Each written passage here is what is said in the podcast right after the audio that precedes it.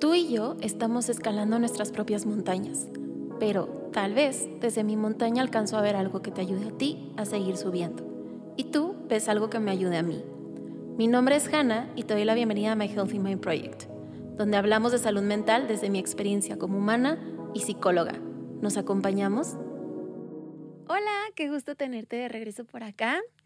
Es el episodio número 2 del podcast. Mi nombre es Hannah Anda, soy psicóloga y el día de hoy vamos a platicar acerca de cuando nos comparamos con los demás. Esto me vino a la mente mucho porque en el episodio pasado estuvimos hablando acerca de cumplir propósitos, de las metas y todo esto, ¿no? Y la realidad es que cuando tenemos esta expectativa de las metas, los propósitos que queremos lograr, también empieza a haber muchísima comparación con otras personas. Y empezamos a fijarnos en cómo va el otro, qué está haciendo, cómo le hizo, quiero llegar al mismo lugar, pero no estoy ahí, tiene mi misma edad, porque va más avanzado. Y empezamos a sentirnos en un lugar inferior a lo mejor al que en los demás están, ¿no? Y quiero platicarte un poquito también acerca de las bases de la comparación, porque es algo que todos experimentamos por ser seres sociales. Es súper natural voltear a ver a otras personas, ver lo que están haciendo, que te guste, sentir que te gustaría estar en esa etapa o estar haciendo lo mismo que están haciendo ellas. Pero luego cruza una pequeña línea que ya no es tan natural, por así decirlo, que es cuando cruza la línea de respeto contigo y te empieza a desmotivar y te empieza a hacer sentir menos y empieza a afectar tu autoestima. La base de esta comparación que llegamos a tener, a pesar de ser natural, es la baja autoestima por un lado y la autocrítica por otro. Te voy a explicar un poquito de qué es cada una de esas cosas, aunque posiblemente ya las hayas escuchado. La baja autoestima viene por las creencias que tenemos de nosotros. Que si soy bueno para esto, soy malo para esto, esto se me da, esto no se me da, eh, los demás están en un nivel diferente al mío, yo me esfuerzo, me esfuerzo y nomás no me salen las cosas, o simplemente no sé esforzarme, no estoy hecho para cosas grandes, siento que de pronto estorbo más de lo que ayudo cuando estoy en, en trabajos en equipo, cuando tengo que aportar a los demás. Entonces empiezo a crearme esta imagen de, híjole, es mejor que me mantenga en mi esquinita, porque si salgo de esa esquinita, entonces parece que molesto a todo el mundo, parece que nada de lo que hago funciona y parece que, que sí, que simplemente soy la persona que de pronto viene a traer un poquito de desastre o a la única persona a la que de pronto no le salen las cosas que plantea. Y aquí hay varios sesgos. ¿Qué son los sesgos cognitivos? Son estas ideas que tenemos en nosotros que generalmente nos hacen mucho daño, pero que están, te das cuenta que tienen como una telita encima que nos hacen ver las cosas de una manera que no es objetiva, por así decirlo. Entonces, si yo digo, soy la única persona a la que no le salen las cosas, pues posiblemente no sos la única persona en este mundo a la que no le salió eso que hiciste. O ahí había otra que es generalizar. Soy la única persona a la que no le sale nada de lo que intenta. A ver, no te salió hacer esa pasta, no te salió hacer esa ensalada, pero no es que no te haya salido hacer nada. Simplemente es no te salió a hacer eso. A lo mejor se junta con que llaman varias cosas que intentas y no salen, pero tampoco has evaluado tal vez por qué es que no salen. Y el otro lado es la autocrítica. La autocrítica viene cuando tenemos súper cercana la palabra debería. Debería de estar logrando esto, debería de estar haciendo esto, debería de estar ganando tanto dinero, debería de estar estudiando en esta escuela, debería haber terminado la maestría, debería estar en el doctorado, debería, debería, debería, debería, debería tener una familia. Cuando no cumplimos con esta expectativa que tenemos para nosotros, es que entonces empezamos a sentir mucha, mucha, mucha frustración. Y la frustración la empezamos a, a transmitir en modo de esa discusión que de pronto tenemos con los, con los demás y con nosotros de por qué todo mundo está en este otro ambiente, en esta otra etapa en la que a mí me gustaría estar y a mí no. Y la realidad es que si tú te pones a pensar y por mucho que nos digan que un camino no es similar al otro y que no podemos estarnos comparando con otras personas porque no sabemos cómo es, nosotros no nos fijamos en eso. Como hablamos en el episodio pasado, nosotros nos fijamos en el resultado, en que ya está la meta ahí. Entonces no me interesa que haya tenido que hacer X cosa o que su camino a lo mejor fue un poquito más sencillo que el mío, que estuvo tuvo más recursos que yo, no me interesa. Lo que me interesa es que ya está en el punto en el que a mí me gustaría estar y eso me frustra. Entonces, ¿qué empieza a pasar? Empezamos a pensar que todo es culpa nuestra, porque como únicamente estamos viendo la meta y no estamos viendo el trayecto, nuestro trayecto se nos hace irrelevante y solamente pensamos que tenemos que llegar a la meta que queremos, pero que el trayecto es como, híjole, el, el limbo, la basurita en medio que solamente me está haciendo perder más tiempo, me está alejando de lo que yo realmente quiero. Esto nos pasa a todos, como te acabo de platicar, y al momento de que nos pasa a todos, em, también hace que invalidemos mucho la experiencia. Porque cuando alguien nos puede platicar, no, oye, es que, no sé, como que siento que esta persona está haciendo esto otro, que a mí me encantaría, nosotros podemos responder como que no, pues sí, pero cada quien tiene su camino. Sin embargo, todos nos hemos sentido igual, todos hemos pensado de esa manera, o la mayoría de las personas, perdón, hemos pensado de la misma manera. Y aquí lo importante y lo que va a hacer que realmente esto disminuya es trabajar en la autocrítica y trabajar en tu autoestima. Y ambas generalmente están súper relacionadas. O sea, si yo tengo una crítica muy fuerte conmigo, pues entonces la autoestima también que voy a tener va a ser menos, porque como me hablo, generalmente va a ser también como me siento acerca de mí. Y lo más interesante de todo va a ser evaluar la crítica y de dónde viene. Siempre he pensado que ese es el punto más importante porque tú aprendiste a hablarte así.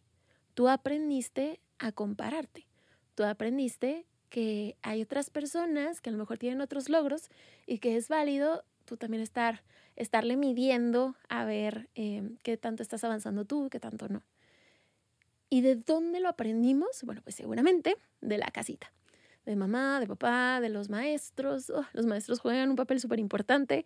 Los amigos, la pareja, de ahí lo pudimos haber ido aprendiendo, ¿no? Pero generalmente va a venir desde nuestro núcleo inicial, que son nuestros, nuestros padres. Porque Digo, esto ya lo vamos a tener que explayar en otro episodio porque si no, estos se hacen muy largos, pero vamos a, a, manejarlo así. Haz de cuenta que cuando tú naces, tus papás te hacen un contrato. Y en ese contrato viene qué es lo que tú necesitas hacer para portarte bien, como a lo mejor lo manejan cuando estamos chiquitos, qué es lo que tú necesitas hacer para portarte bien y qué es lo que si tú no haces, incluso también es equivalente a que te portas mal o que estás haciendo las cosas mal. Y nosotros pues vamos por la vida sin cuestionar ese, con, ese contrato, ¿no? Vamos diciendo, no, pues ok, entonces me tengo que elegir una buena carrera porque eso quiere decir que estoy haciendo las cosas bien. Si no elijo una buena carrera, quiere decir que estoy haciendo las cosas mal. Y bueno, buena carrera, ¿qué viene en mi contrato? Pues que es una carrera tal y tal y tal y tal. O, por ejemplo, tengo que ser una persona que gane cierta cantidad de dinero, porque si no la gano, quiere decir que estoy haciendo las cosas mal, y si lo hago, estoy haciendo las cosas bien. Y así con un montón de cosas, un montón. Nosotros, como te decía, ¿no? Nunca evaluamos este contrato hasta que llega una edad, los 20, en donde vemos que como que la cosa no está funcionando con ese contrato, porque ya me di cuenta de que nomás no puedo ganar esa cantidad de dinero o más tempranito me di cuenta también de que no me gusta esa carrera que me habían dicho que era la que tenía que elegir para que entonces eh, me fuera bien en la vida y estuviera haciendo las cosas bien. Y entonces vamos a terapia a lo mejor y nos damos cuenta de que hay varias cosas en ese contrato que aunque a nuestros papás o a las personas que nos lo enseñaron les hacía mucho sentido, pues a nosotros ya no tanto. Y empezamos a cuestionarlo y a cambiarlo. Y esa es mi recomendación para ti en cuanto a la autocrítica. Cuestiona también de dónde vienen esas creencias, quién te las enseñó, quién te las enseñó y por qué para esa persona son tan importantes. Porque a lo mejor, no sé, papá puede decir, necesito que tengas un muy buen trabajo y eso es hacer las cosas bien y con eso yo voy a estar súper orgulloso. pero papá también viene de un lugar en donde a lo mejor su papá tampoco estuvo orgulloso de él o donde papá se ha quedado sin trabajo varias veces. Entonces eso hace que lo tenga como una herida, una inseguridad propia que transmite en el contrato de sus hijos. Pero bueno, ese ya es un tema así como más amplio que lo dejaremos para después. A mí lo que me interesa es que sepas que puedes cuestionar tu contrato para que cuando venga esta autocrítica sepas que no necesariamente es tu diálogo, sino que es un diálogo que aprendiste a través de otras personas. Tan fue aprendido que si tú te imaginas a una mamá constantemente diciéndole a su hijo, oye, es que ya viste cómo se porta tu amiguito, es que ya viste que él no hace relajo, es que ya viste que él se porta bien en la clase, es que ya viste que a tu hermana le va súper bien en calificaciones, porque a ti no, mi amor, porque no le echas más ganas. Y estamos con esa constante, nosotros también vamos a empezar a guardar esas palabras en nuestro interior. Porque nosotros aprendemos, los adultos, cuando estamos chiquitos, nos tratan de enseñar mucho a través de la palabra. Tienes que hacer eso, tienes que hacer el otro. Pero lo que vemos de ellos es súper diferente. Además de que también puede ser que tengamos una autocrítica muy fuerte cuando no sentimos que tengamos una relación muy fuerte con nuestro entorno porque es esto. Hay un periodo súper chiquito en tu vida en donde la gente no te juzgó y no te criticó. Súper chiquito. Que fue cuando naciste y tenías meses. Pero nomás aprendiste a mm, comer, o aprendiste a caminar, o aprendiste a algo y ya es un, ¿por qué comes así? Come con el tenedor, a ver, no camines por ahí, ¿por qué caminas por ahí? Ya hiciste enojar a mamá, ¿por qué corres? ¿Por qué brincas? ¿Por qué hablas? Y entonces, de tener un espacio que si creciste en una, en una familia sana, a lo mejor se sentía muy seguro, de pronto empezamos a sentir como, wow, entonces hay muchas cosas con las que yo tengo que cumplir para que de esa manera las personas en mi entorno no se vayan, que esa puede ser otra herida que tengas por la cual la crítica es muy fuerte. Tengo que hacerles saber a los demás que soy valioso, que soy valiosa, que soy una persona que vale la pena con la que se queden. Y entonces, cuando empieza toda esta crítica de los demás, que a lo mejor papás, mamás podrán decir que no era crítica, pero sí es, porque es un juicio.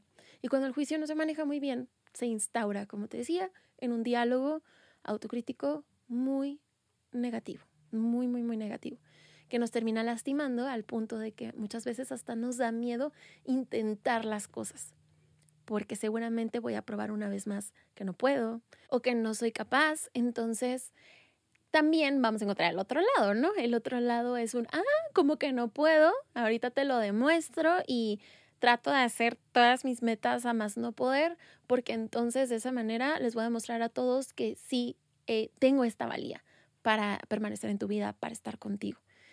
Pero a final de cuentas, si tú te das cuenta, pues es la, la misma, la misma, la misma herida. Así que sí, lo que yo más te recomiendo es que trabajes en el autoestima. ¿Y cómo vamos a hacer eso? Número uno, identifica cómo te andas hablando, cómo te sientes cuando estás contigo, cómo te impactan los logros de los demás o lo que hacen los demás. Y pues manejemos la parte de la autocrítica de la misma manera, recordando que este diálogo viene de un lugar aprendido, que no es tuyo, que alguien más o varias personas más lo instalaron en ti, pero que no es tuyo. Entonces, no lo hagas tuyo tampoco. Y bueno, espero que este episodio te haya gustado mucho. Hablemos de la comparación más adelante desde otros puntos. Mándame también al correo cuáles son tus opiniones acerca de la comparación, cómo es que te sientes. El correo es podcast.myhealthymindproject.com y ahí me puedes enviar temas de los que quieras platicar, dudas acerca del episodio, si quieres que profundicemos más en algo en específico. Y bueno, nos estamos viendo entonces en el próximo episodio. Cuídate mucho. Bye. Gracias por escuchar este episodio. Si te gusta el contenido, síguenos en Instagram en arroba myhealthymindproject. También puedes escribirnos en podcast. Mi nombre es Hannah Anda, soy psicóloga y terapeuta cognitivo-conductual. Te veo el martes en este espacio.